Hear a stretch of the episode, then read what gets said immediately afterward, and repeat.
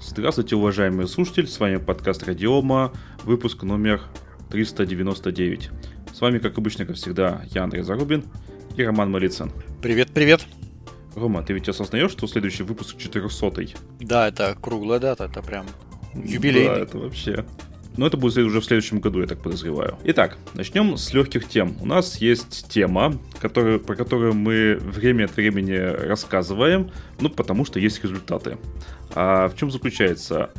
А, провели очередное сравнение производительности Linux и Windows в, в плане игр через э, Proton совместимость и, видимо, еще нативные.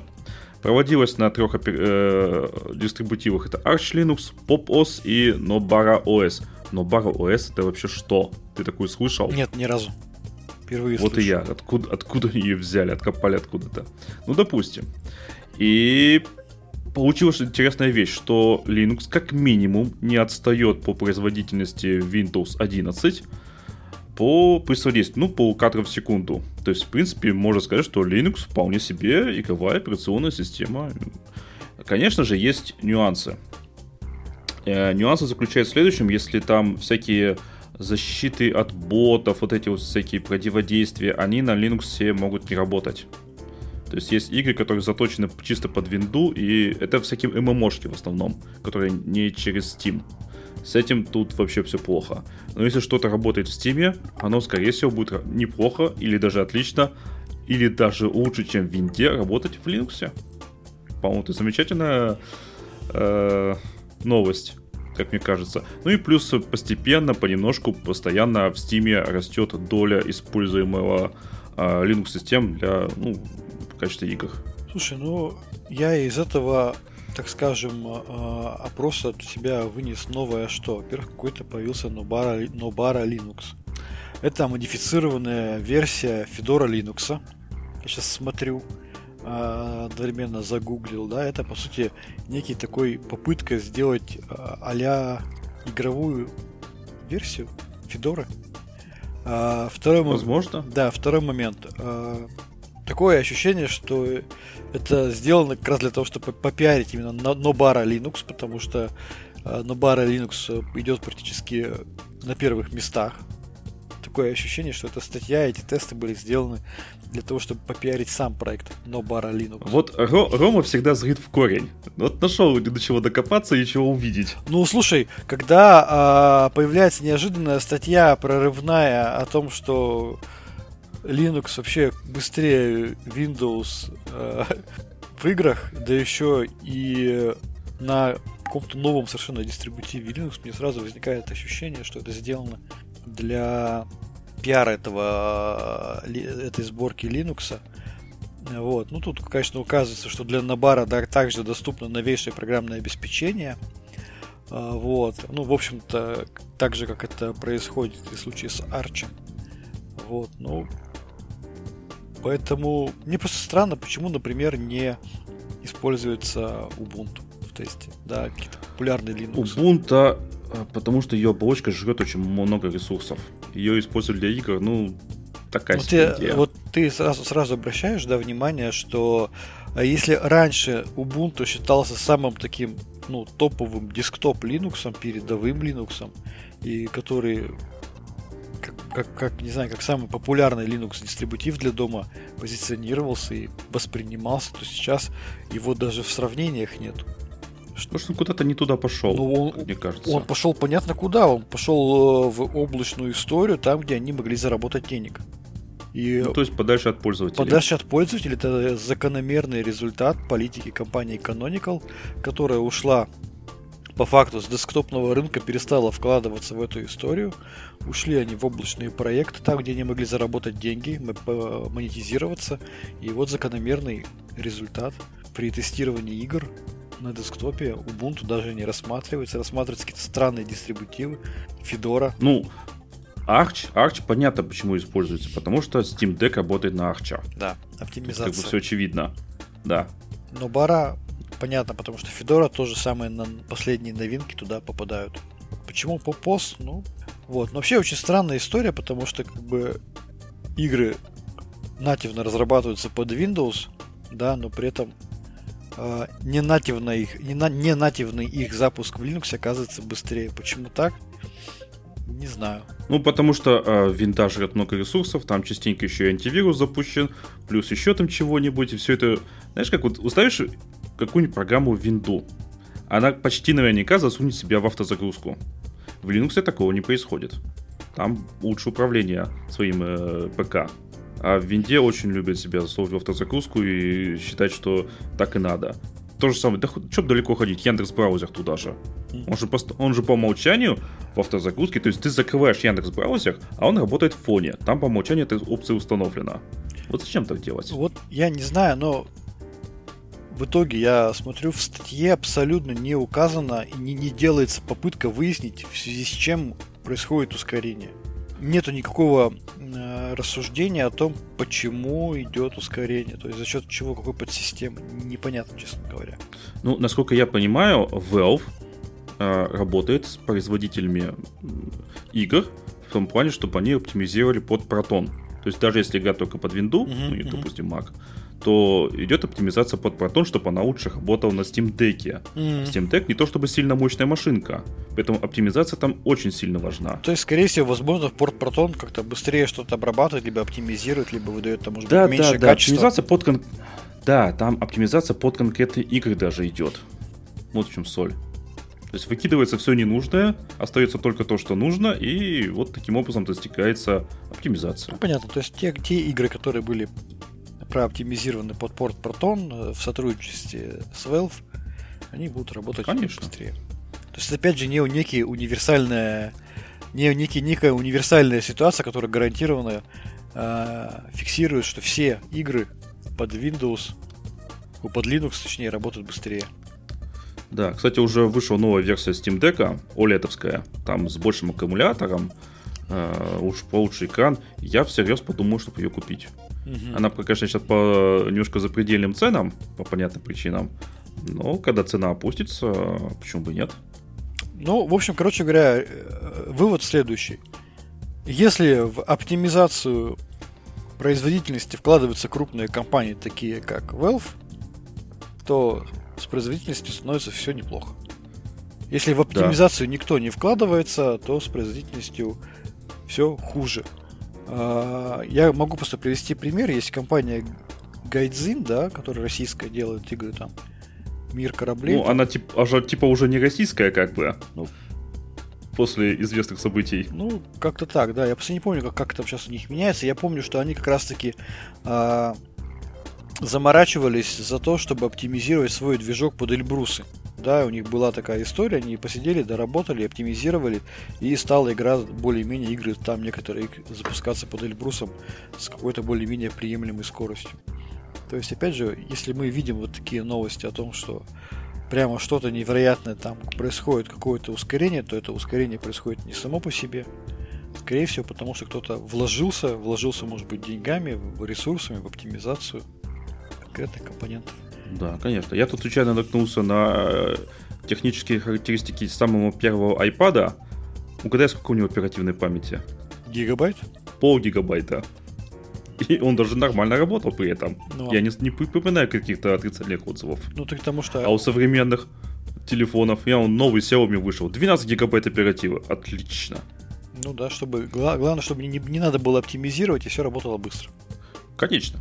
Ну, на моем телефоне сейчас 4 гигабайта оперативки, и их не хватает. Софт постоянно вылетает. Я запускаю, бывает, э, Яндекс Музыку и Яндекс Навигатор. Музыка вылетает, потому что оператива заканчивается. Это непорядок. Ну что, давай дальше. Давай. Вернем... В Россию вернемся. Роса а, Мессенджер. Это аналог Телеграма. А, на самом деле, то, что нам нужен какой-то свой мессенджер, который еще будет, и, в том числе, корпоративный, там, это уже как бы давно понятно, давно уже пытались. Был такой диалог. Помнишь теле- э, диалог я, мессенджер? Я, я очень много этих мессенджеров помню. А, их было очень большое, огромное количество. А, последнее время наиболее популярные, при, ну, применимые это ВК мессенджер и Экспресс мессенджер. Да-да-да, еще сейчас всякие э, корпоративные начались. Диалог был неплохой, но его купил Сбербанк, и после этого все новости исчезли полностью. Я даже не знаю, живой ли он. И вот теперь еще Роса. Ты знаешь что-нибудь про этот мессенджер? А... Классный ли он? Абсолютно ничего не знаю. Абсолютно ничего не знаю, что То это есть... за мессенджер. Абсолютно никакой информации у меня нет. А, я знаю, что компания Роса довольно-таки сильно пошла в сторону а, развития мобильной а, истории. Первое, они завтра публикуют, э, презентуют свой Р-Фон, мобильный телефон на базе. Так вот, за... да, да, да, РОСА Мобайл завтра. Завтра, да, и, соответственно, под э, мобильный телефон с РОСА Мобайл они будут, будут ну, создавать мобильный мессенджер. А почему это происходит, почему такая потребность? Ну, во-первых, чтобы было понятно, Росомобайл это плазма Mobile, это проект от э, сообщества KDE Plasma Mobile, который работает на базе дистрибутива ROSA. И, собственно, там соптимизи... Э, они, они доработали поддержку конкретного оборудования. Конкретного чипа, конкретного телефона. В общем-то, получается так, что какие-то все компоненты там со, со стороны железа поддерживаются э, в Plasma Mobile, и с ними можно работать. Внутри это совершенно обычный Linux. А под Linux нет мобильного клиента Телеграма. Понятно, да? То есть есть клиент Телеграма, который он десктопный. Моби- мобильный клиент Телеграма под Linux отсутствует. Соответственно, Логично. Соответственно, возникает желание э, создать свой мобильный какой-то клиент. А в чем проблема всех мессенджеров? Проблема всех мессенджеров в том, что у них очень новых, имеется в виду новых мессенджеров, она в том, что у них очень маленькая пользовательская база. Около нулевая. Ну да, то есть единственный вариант кого-то загнать в мессенджер это использовать корпоративный мессенджер. А, больших успехов, успехов здесь добился Slack. Если нет возможности использовать Slack, то это совсем становится маленькая местечковая история. Когда компании на своем корпоративном уровне используют либо Mattermost за счет возможности его интеграции в корпоративные сервисы, такие как Jira и все остальные прочие, либо Rocket Chat, а, и все по большому счету. А, все попытки создать публичный мессенджер наталкиваются и обламываются ровно на одной проблеме. Это пользовательская база. Я в свое время мы проводили большое количество встреч с разными разработчиками российских мессенджеров. Во всех, на всех встречах мы как бы сходились на том, что, к сожалению, невозможно увеличить пользовательскую базу при наличии подавляющего доминирования со стороны Телеграма или WhatsApp. Конечно, пользователи сами не перейдут ни за что по собственному добровольному желанию. И приходится составлять. Да, а если у тебя доступен Telegram, если у тебя доступен WhatsApp, а Telegram сейчас вообще без проблем доступен, то есть нету никаких ограничений со стороны государства, мотивации кому-либо переходить на второй мессенджер. И от этого, на мой взгляд, все попытки создания других, так скажем, общедоступных мессенджеров, не корпоративных, да, не знаю, как назвать, публичных мессенджеров, они обречены на провал. Даже ВК мессенджер, который по большому счету обладает действительно большой пользовательской базой, пользователей ВК, и то страдает от того, что люди не пользуются этим мессенджером. Поэтому я не очень понимаю, в чем идея, как бы, как бы концептуально, как, на, на чем они собираются выходить и захватывать рынок. Вообще пока непонятно. Ну, посмотрим, увидим. Но что такого они могут предложить э, пользователям, я не знаю. Понятно, почему это делается, но, к сожалению, я в эту историю пока что не очень верю. Мне кажется, конкуренция настолько огромная, что на Linux ну, будут пользовать обычный Telegram, пусть он даже десктопный. Или WhatsApp. Вот как ты думаешь? Ну да, конечно, конечно. WhatsApp даже то же самое перейти, перевести людей даже вот в приказном порядке там на предприятии с WhatsApp это очень тяжело, потому что у них всех есть личные мобильные телефоны. Конечно. И все контакты уже там, в том числе коллег. И перевести их в корпоративный мессенджер это довольно сложно. Так это даже в корпоративный мессенджер. Да. То есть, возможно, да. у Росы это будет корпоративный мессенджер. Тогда еще хоть как-то более-менее понятно, для чего все это. О, на зав... Я тебе больше скажу. Вообще, это, привычки страшное дело. Допустим, а, на заводе как-то купили мы 10 э, радиостанций. Ради... Угу. Ну, чтобы по цеху могли, ну, там большой цех, и чтобы люди между собой могли связываться. Оказалось, что никто ими не пользуется, потому что все привыкли пользоваться своими личными мобильными телефонами. Все. История закончилась. Деньги были потрачены впустую.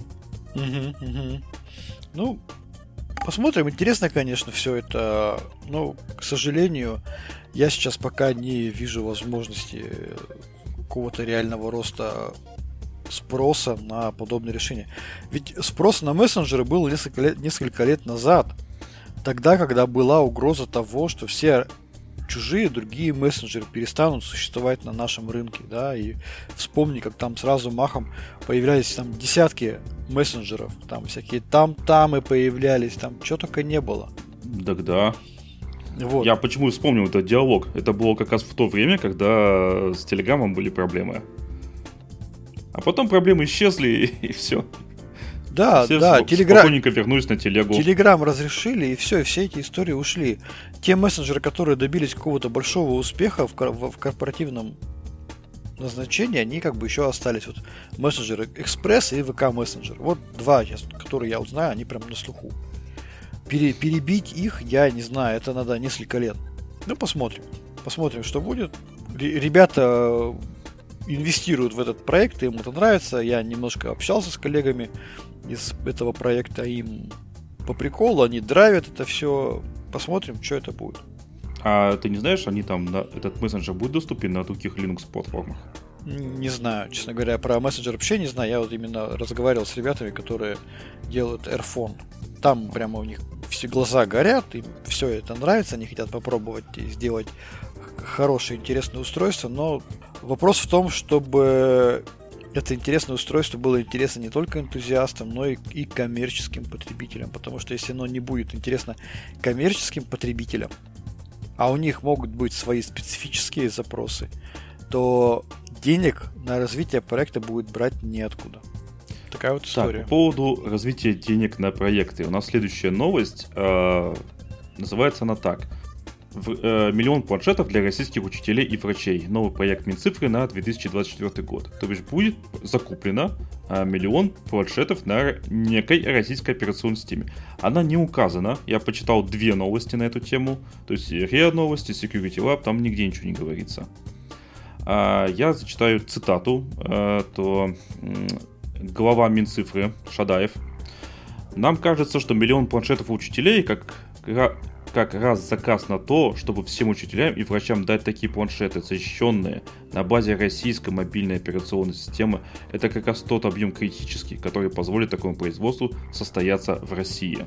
Ну, мне кажется, это попытка все-таки под э, историю с Авророй, э, потому что это повторение как раз истории с переписью населения, когда был тоже государственный проект, когда 300 тысяч планшетов было, они закупались, делались под конкретную операционную систему под Аврору. Мне кажется, что здесь тоже речь будет идти об Авроре попытка. Вопрос только в том, что реально потом будет с этими планшетами, куда они потом уйдут. Напомню, что планшеты под э, перепись, они потом оказались не нужны, их там тоже выдавали там учителям, кому-то еще, и вроде как люди не сильно были в восторге от этой всей истории. Я, честно говоря, вообще не понял, зачем врачам планшеты. А. У врача есть рабочее место с компьютером стационарным. Обычно там даже два компьютера. Один, ну если поликлинику брать, там один у медсестры, один у врача. Ну, так это да, делается. Да, да. да. Я, я, как, я... как тут участвует планшет, я не понял. Ну, я не знаю, может быть, это из той серии, что вроде как ничего супер критичного там нету, и никакой супер э, сложных систем тоже нету. Вот там, типа, залезть в интернет, в чатик, там что-то еще. Я Нет, не знаю. Э, ну, наверное, наверное, это для врачей, которые на выездах. Вот тут, да, тут планшет пригодится, как мне кажется. То есть можно будет, допустим, посмотреть историю болезни там пациентов, делать какие-то записи и так далее. Ну, мне, мне, мне непонятно. Может. То есть, понимаешь, какая штука? А, всегда хочется, я вот повторю ту мысль, которую я в предыдущей новости говорил. Хочется, чтобы проект, который создается, был коммерчески интересен. Здесь же мы не говорим о каком-то коммерческом интересе. Здесь государство говорит, я эти планшеты куплю, ну, для врачей. Да, то есть это, по сути, а, некий способ инвестирования так, таким образом, чтобы эти планшеты потом не выкидывать, да, но хоть, хоть кому-то отдать. Вот у меня вот так, это такое впечатление создает. Другое дело, когда речь идет о, допустим, истории, когда это коммерчески применимо. Например, какая-нибудь там, какое-нибудь ведомство э, говорит, я хочу, мне нужны там такие-то планшеты под э, такие-то задачи, и, допустим, а, еще и чтобы это было аттестовано под э, выполнение требований информационной безопасности, да, то есть для обработки какой-то, пусть даже не гостайны, а именно конфиденциальной информации. И вот тут как раз возникает конкретные требования, набор требований возникает, что этот планшет, этот функционал, там, программное обеспечение на нем должно обладать следующими качествами. Должно быть, например, сертифицировано, должно быть совместимо с тем-то, должен работать такой-то ПО, такой-то софт должен работать. Вот это уже коммерческая история. Здесь мы не видим никаких потребностей, они не описаны. То есть должна же быть, должна, должна ли бы там быть сертификация, должна ли быть защита информации, а, должна ли быть совместимость с каким-то ПО, должен, быть ли, а, должен ли быть обеспечен какой-то функционал. Вообще ни, ничего. То есть получается можно любую мобильную операционную систему туда поставить, и это будет устраивать. Это не коммерческий спрос, на мой взгляд. Это субсидированный спрос, просто лишь бы было. Вот из, из новости пока я вижу. Понятно, что когда потом будет создаваться какой-то может быть, какая-нибудь закупка, там будут появиться какие-то требования под конкретную там операционку. Но это все такое. Уже игра с, э, с аукционами, закупками. Пока... Ну, тут написано, что еще даже нет источника финансирования, он только еще обсуждается. Потом будут пилотные э, образцы для планшетов. А, буду смотреть, как все это дело работает. И в 2024 году только делать будет какой-то пилот, и только после этого будет какое-то тиражирование. Ты знаешь, я сейчас... То есть все медленно. Понимаешь, я сейчас просто вот работаю, э, вот у нас было совещание по конкретным планшетам для а, конкретного ведомства. Там было, ну, на этом совещании было несколько представителей российских мобильных операционных систем. Кстати, есть же Astra для планшетов. Да, да, да. Ну и вот, и я тебе, да, серьезно, и я вот как раз был на днях на одном из совещаний, там были представители трех российских разработчиков мобильных операционных систем, включая Астру, включая Аврору, и еще там были другие разработчики. Вот. И там вполне конкретные параметры ставились, вполне конкретные задачи и требования. И там, как бы, ну, действительно есть э, над чем задуматься и как реализовывать это все. То есть, ну, в... а там э, требования к железу в том числе? Там требования и к железу, и к операционке, и требования, чтобы операционки это понятно, и да. требования, чтобы операционка поддерживала конкретный софт. И мы прямо были на совещании, где были представители разработчики этого софта. И вот это прямо конкретный коммерческий спрос на конкретный проект. А ты можешь привести пример, какой требование к железу? А, То есть там какой-то процессор, э, аккумулятор, э, что, элемент, экран? Элементарно производительность. А, есть, например, требования к железу со стороны, вот я знаю точно, проект а, «Скорая помощь». Вот в скорой помощи телефон должен быть либо работоспособен в течение суток рабочих, либо он должен иметь возможность замены аккумулятора. То есть, когда два аккумулятора в телефоне, и ты по один заряжаешь, второй, на втором работаешь. Ну, чтобы обеспечить непрерывность работы его во время смены. Mm-hmm. То есть, время смены он должен работать непрерывно. Вот такое требование. Есть требования, например, от обходчиков вагонов железнодорожных. Это работа в условиях там, в минус 30. Потому что человек, э, работая там в специальных перчатках на морозе, осматривает железнодорожный состав, он в течение там может там часа ходить, двух часов ходить на морозе. Естественно, вымораживается. Есть требования, если ты про, по железу говоришь, есть требования к взрыву безопасности. Например, чтобы этот э, планшет даже при там его зарядке, там подключения разъемов там и так далее, чтобы гарантированно не было никаких искр. Да, это отдельная тема сертификации. То есть, например, если ты работаешь там, на, на газовой заправочной станции, или там где бензин, там нефть и так далее, а, у тебя этот планшет должен быть сертифицирован на взрывы безопасности. То есть абсолютно полное отсутствие искр там при малейших вариантах. То есть таких... Мне бы это даже в голову не пришло. Ну, там, там очень много требований Я могут понимаю, быть к железу, да. да. Вот, ну и самое сейчас популярное требование к железу это нахождение, например, железа в этого планшета в реестре Минпромторга. Э, который определяет требования к отечественному к отечественности, к отечественности железа. Поэтому требований к железу может быть очень много. Но их вообще реально выполнить все. Ну, стараются. Как ты видишь, на самом деле закупок э, мобильного железа сейчас происходит не так много российского, потому что, ну, ну нету. Почему даже планшеты для учителей, а не смартфоны для учителей? Да потому что нет, нет производства еще такого масштабного. Вот, поэтому и этот проект начинается там миллион планшетов для того, чтобы э, было выгодно запустить производство планшетов российских. Ну, то есть, ну, нужен заказ на миллион планшетов, чтобы их производить в России. Этот миллион планшетов должен кому-то продать. Вот государство говорит, я вот куплю, там отдам учителям. Ну, окей, хорошо. Не вопрос. Может быть, это поможет при разработке э, железа. А, поможет ли это там развитие операционных систем? Не знаю. Может быть, поможет. Так что посмотрим, что за проект, будут ли в него приглашены различные разработчики операционных систем, неизвестно. Пока что мне кажется, кажется, что это история под Аврору, к сожалению. Но посмотрим. А должно быть под Астру? Нет, слушай, я бы предложил бы, ну, чтобы была возможность там разные операционные системы затащить. Как это делается? Это же очень просто. Разработчик, железо, делает BSP, Board Support Package. Это набор линуксовых ядра и драйверов под Linux. И его поддерживает. Именно это ядро поддерживает и набор драйверов поддерживает. Открытых. Все. Этот BSP разработчик железа передает различным разработчикам операционных систем. И они обеспечивают работу операционной системы, интерфейса с этим BSP. Это правильный, нормальный механизм работы любого разработчика железа. Выдает э, платформу поддержки оборудования, там ядро плюс драйвера и все. Как делает это любой производитель мира? Вот Rockchip. Rockchip чем интересен там российским производителям железа? Потому что компания Rockchip выдает BSP под Linux. Все, не вопрос.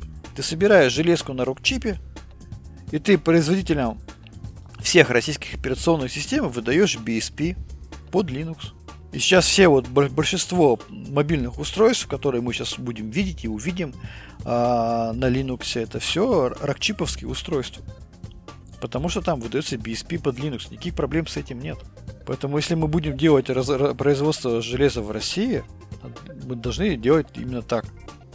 А это именно разработка BSP, который будет выдаваться в рамках технологического сотрудничества разработчикам операционных систем, а дальше они сами будут адаптировать, дорабатывать там все остальное. Так происходит всегда. Другого пути нет. Например, как разрабатываются операционки под Эльбрус, да, специфическая платформа. Компания МЦСТ разрабатывает драйвера, и компания МЦСТ разрабатывает ядро, и передает его разработчикам всех операционных систем. Alt, Astra, все остальные. То же самое, точно так же происходит именно с мобильными платформами, потому что они зачастую специфические, они э, уникальные. Там то же самое. Пожалуйста, вы даете BSP разработчикам операционных систем, они их перетаскивают.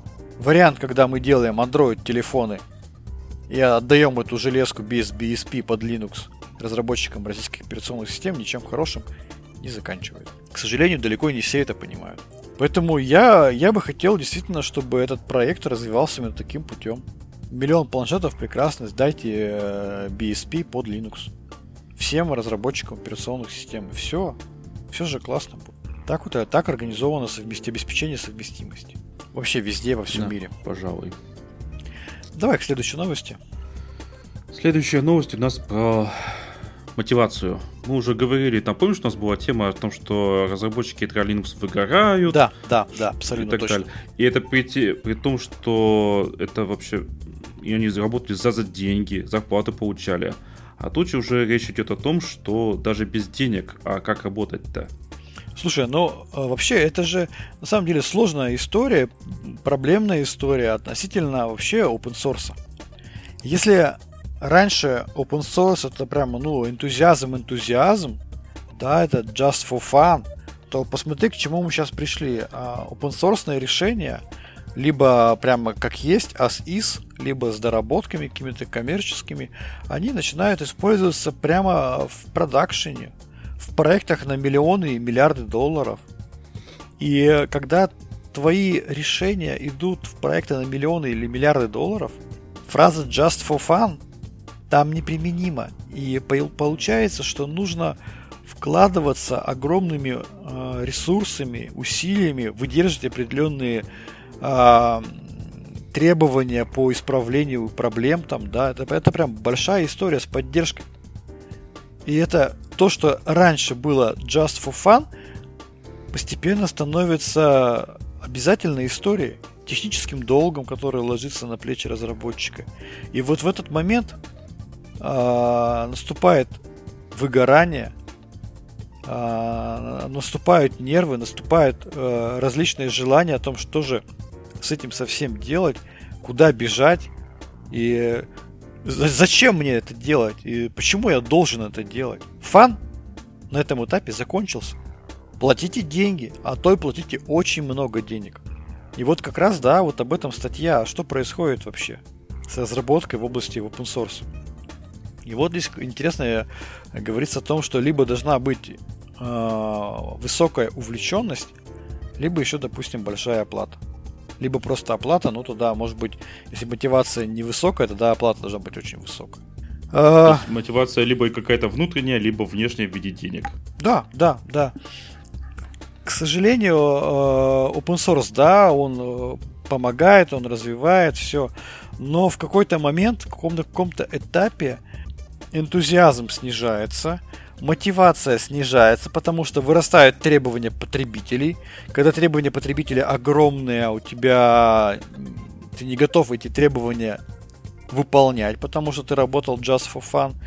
Ну, тебе нет столько мотивации, чтобы выдавать апдейты каждый день и исправлять кучу уязвимостей. Вот, поэтому к, к развитию проекта начинают присоединяться компании коммерческие, которые вкладываются деньгами в развитие open source продукта. Вот и, при, при, э, кстати, вот здесь в статье приводится пример, как э, происходит вклад компаний в развитие open source проектов. Три варианта. Первая компания предоставляет и деньги, и время разработчиков, то есть она дает возможность разработчикам э, поработать над этим проектом и финансирует. Вторая компания просто финансирует, Третья компания направляет на проект прямо должное количество сотрудников, которые прямо как на работу ходят там, да, и полностью поддерживают. И, вот третья компания принимает на себя ту же роль, что и Google или Microsoft для Kubernetes, с которой они начинают прямо тащить проект на себе.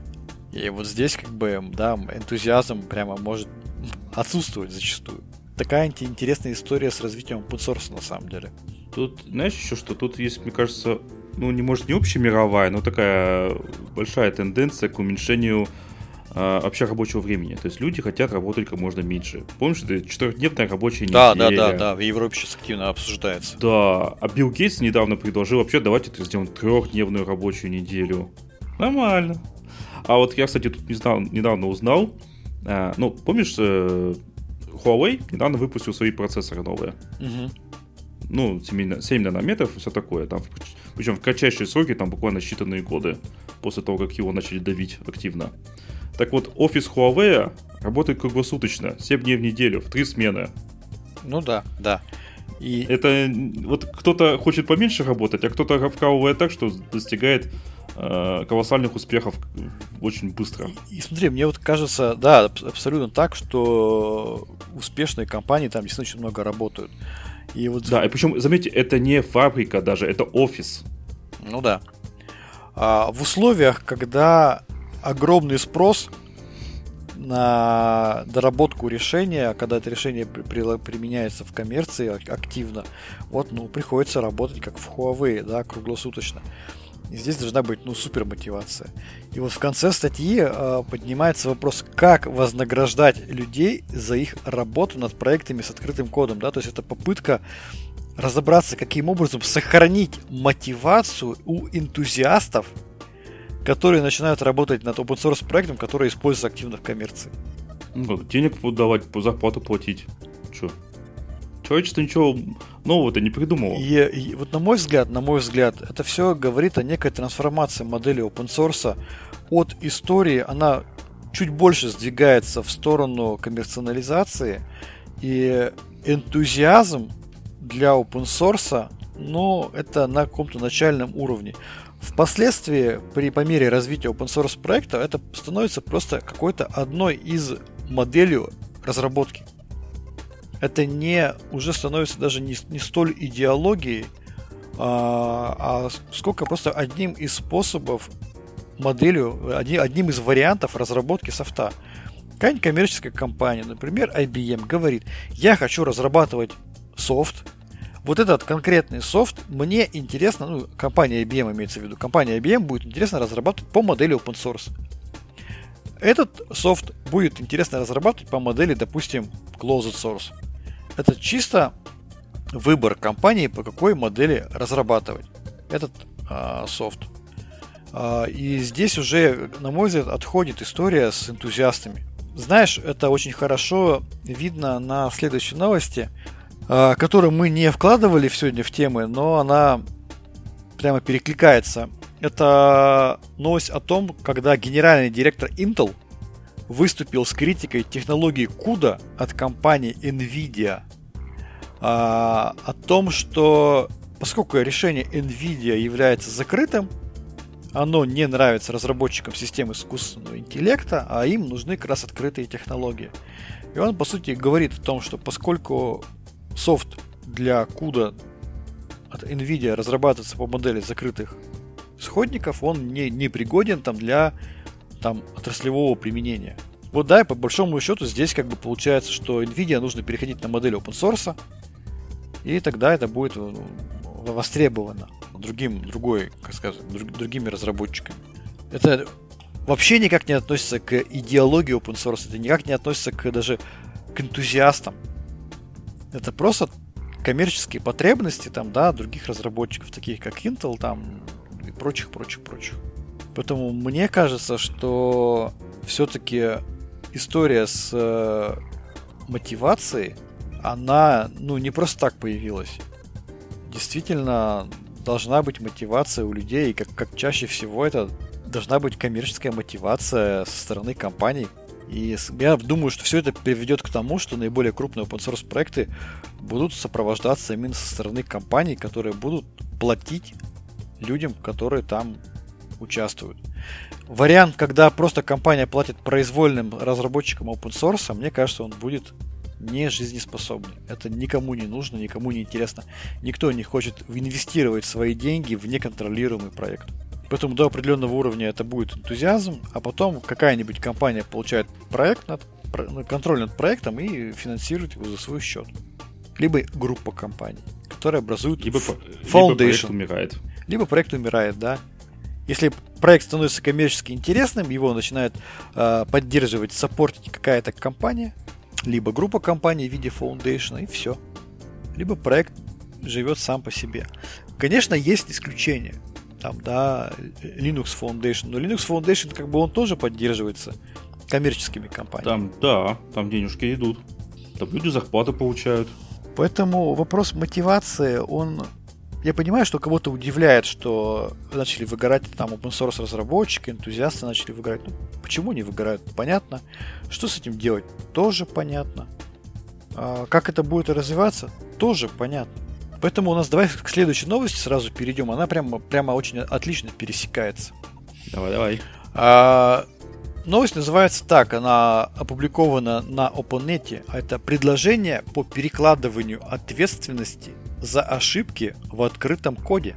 Джеймс Боттомли из подразделения IBM Research, который сопровождает э, подсистемы SCSI и PA риск в ядре Linux, и ранее возглавлявший технический комитет Linux Foundation предложил вариант решения проблемы с возможным привлечением к ответственности разработчиков открытого ПО открытого кода за ошибки в коде или ненадлежащее устранение уязвимости. Вот та самая проблема, когда возникает огромное количество запросов со стороны коммерческих потребителей, которым нужно оперативное устранение проблем или устранение уязвимости, кто это будет делать. Идея у него в том, чтобы переложить юридическую ответственность за ошибки в исходном коде с разработчиков открытых проектов, да, чтобы энтузиасты этим не заморачивались, на поставщиков конечных коммерческих продуктов на основе этого кода. То есть сместить ответственность с того, кто разрабатывает код, на того, кто зарабатывает на этом коде. Вообще, мне кажется, мысль у него странная, потому что и так ответственности на разработчиков open source нет. Ну, потому что этот программный продукт поставляется, он не поставляется никому, он не закупается. А там не заключается никаких соглашений об SLA. Он не является продуктом. Вот чисто open source продуктом не является. В компании поставляется продукт в виде конкретного open source софта, который сопровождает конкретная компания. И она за него берет ответственность. То есть эта история, она и так происходит. Итак, ответственность несет всегда коммерческая компания, которая поставила продукт. А мне поэтому не совсем понятно, откуда, почему у него вся эта история в голове возникла. Ну, потому что open source всегда поставляется как бы... Ну, он, он не поставляется в компании. Он как бы что он продуктом не является. Второй момент. Вообще, откуда возникает история с э, ответственностью за код? Это же тоже очень странная история, потому что люди, компании ответственность за код не несут. Вообще. Почему? Потому что программное обеспечение, оно не, не продается в большинстве своем. Оно лицензируется. И как раз таки с, с этим связано отсу, э, так скажем, отсутствие ответственности за него. Потому что мы здесь не продаем этот код, мы его лицензируем, мы даем право пользования – и когда тебе залицензировали право пользования, то здесь крайне сложно юридически выставить ответственность за какие-то ошибки в этом ПО. Ну, конечно. Если, допустим, винда удалила все данные на диске, Microsoft ни в чем не виновата. Да, потому что тебе, ты не покупатель этого софта, ты получил право пользования. Вот покупатель это тогда, когда ты заказал разработку этого ПО, и тебе передали это программное обеспечение по твоему заказу, как заказную разработку вместе со всеми исходниками. Вот там это, да, это купля-продажа. Вот да, да, даже, даже, даже там это сложнее купли-продажи назвать, там тоже договор услуг на самом, на самом деле э, э, заключается. Но по договору услуг ты можешь вставлять требования по качеству по договору лицензирования программного обеспечения а, у тебя возможности выставлять ответственность нет. Поэтому все программное обеспечение, которое мы лицензируем по каким-либо лицензиям, оно всегда поставляется с отказом от ответственности. Это Microsoft Windows, это все что угодно. As is, как есть.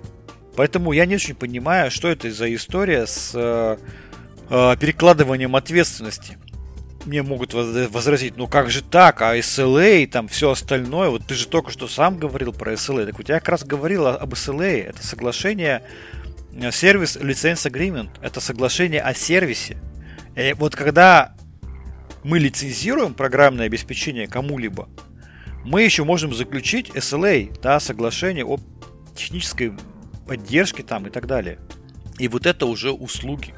Это получается некий второй договор об оказании услуг. Он может быть как бы явно прописан, а может быть не явно прописан. Но э, вот эта история с SLM это на самом деле отдельный договор. Отдельное соглашение о порядке, сроках там поддержки и так далее. И вот там можно выставлять требования по качеству этих услуг. Но, повторюсь, когда разрабатывается open source, никакого отдельного соглашения о поддержке ни с кем из разработчиков open source не заключается. Разработчики open source и так никакой ответственности не несут. А вот если какая-нибудь компания коммерческая взяла этот open source, принесла его и продала в какую-либо компанию и с ними заключила еще соглашение о технической поддержке, там, да, они будут нести ответственность. Поэтому, что у него за идеи в голове, я не очень понимаю. Может быть, он не очень правильно сформулировал свою мысль. Может быть, я не понял статью. Но мне это непонятно. Но с другой стороны, ты знаешь, что на меня, что меня, э, так скажем, забайтило в этой всей истории, что меня зацепило? Опять же, вот эта вся политика о том, что open source э, не хочет энтузиасты open source не хотят заниматься устранением уязвимости, там какой-то там поддержкой, сопровождением. Ну, скучно это. Это not fun. Ну, конечно, разрабатывать новые фишки это прикольно. А да. А устранять баги это так уныло. Вот. Поэтому это на самом деле все вот эти разговоры про перекладывание ответственности, они ведут к противоположному результату. Они не ведут к тому, чтобы упростить жизнь open source. Они не ведут к тому, чтобы популяризировать open source вот эти все разговоры. Они ведут к дискредитации open source. По большому счету, я в этой статье вижу заявление о том, что мы, разработчики open source, не хотим э, сопровождать тот софт, который мы разрабатываем. И это такой удар по репутации open source, что я даже, ну, не знаю. Вот это сам, даже само поднятие этого вопроса, несмотря на то, что оно бессмысленное, да, бесполезно, потому что они и так не несут ответственности с особенностями э, лицензирования прав. Интеллектуальная собственность так работает. Но как пример чтобы было понятно, если тут кто еще не понимает, почему нельзя ответственность за лицензирование. Ты купил книжку, литературное произведение, роман фантастический на каком-нибудь там хабе. Это интеллектуальная собственность. Ты не купил права на эту книгу. Ты купил право ее прочитать. А книжка оказалась неинтересная. Или там ошибки в каждом слове. Но никого это не волнует. Ты купил просто право на чтение этой книжки. Ну, неинтересная книжка оказалась с ошибками. Ты же не придешь к автору этой книги и не скажешь, что так, я купил книжку, а в ней 25 орфографических ошибок. Немедленно выпускай новую книгу и э, штраф тебе. Вот с программным обеспечением то же самое, потому что мы лицензируем право. Вот, поэтому... А ты видел в конце статьи угу. а, о том, что возможно в Евросоюзе примут законопроект Cyber Resistance Act, а, который накладывает уже ответственность за производителя ПО который не заботится о безопасности, не устраняет оперативно там уязвимости на протяжении жизненного цикла продуктов. А пока что только коммерческое ПО, но может быть когда-нибудь вот, и открытое. Вот, вот в этой связи а, я понимаю, может быть, его страхи, потому что он перепугался, что это может быть распространено на разработчиков свободного программного обеспечения. Но ну, опять есть, видишь, он может быть превентивно действует. Может быть превентивно, может быть он перепугался, но он просто опять же не понимает, как это работает. То есть, да, от того, что он там зарубежный там, специалист, это не значит, что он еще понимает, как работает э, э, интеллектуальная собственность. И здесь абсолютно четко в законе проекте говорится об развитии коммерческого ПО, потому что они поставляют эти решения как продукт. У продукта есть определенные характеристики. Там время жизни, там обучение, там так далее, жизненный цикл и все остальное. У open source такого нет. Он не поставляется как продукт. К нему невозможно такие требования предъявлять в принципе, юридически невозможно. Поэтому это все бессмысленно. Это какая-то паника на пустом месте. Вот меня, честно говоря, вот эта вся история, она больше беспокоит из-за вот общей политики того, что а мы не будем отвечать там за устранение уязвимости. Да не будете вы и так, это понятно. Но когда это еще прям публично так озвучивается, это прямо, знаешь, это такой еще дополнительный звоночек тем, кто хочет использовать только open source, без коммерческой какой-то истории. Вот, поэтому, ну, такое у меня мнение. Лишний раз разработчики open source заявили о, о том, что они не готовы сопровождать софт. Это их право, это правильно. Понятно, что в компании будет поставляться всегда коммерческий софт, даже пусть на базе open source. Это тоже правильно, так и надо. Потому что коммерческая компания на базе OpenSource делает продукт и за него отвечает. И компания мотивирует разработчиков, компания обеспечивает их мотивацию, участие в open source разработке, если это надо компании, если компании это не надо, она мотивирует их на разработку закрытого программного обеспечения. Вот таким вот образом постепенно а, проект энтузиастов а, GNU, Ричард Столман постепенно перерастает в какую-то коммерческую историю. Ну как, не, не то, что он перерастает в коммерческую историю, а постепенно сращивается и с коммерческим софтом, и, собственно, все. Есть энтузиасты, которые начинают, стартуют проекты, потом появляются компании, которые вкладываются в эти проекты, потом компании получают контроль над проектами в виде косвенного управления, может быть, не непосредственного, а косвенного через foundation ы. И все это потом становится вполне себе, по сути, коммерческим софтом с коммерческими вложениями, но просто разрабатываемый по модели open source.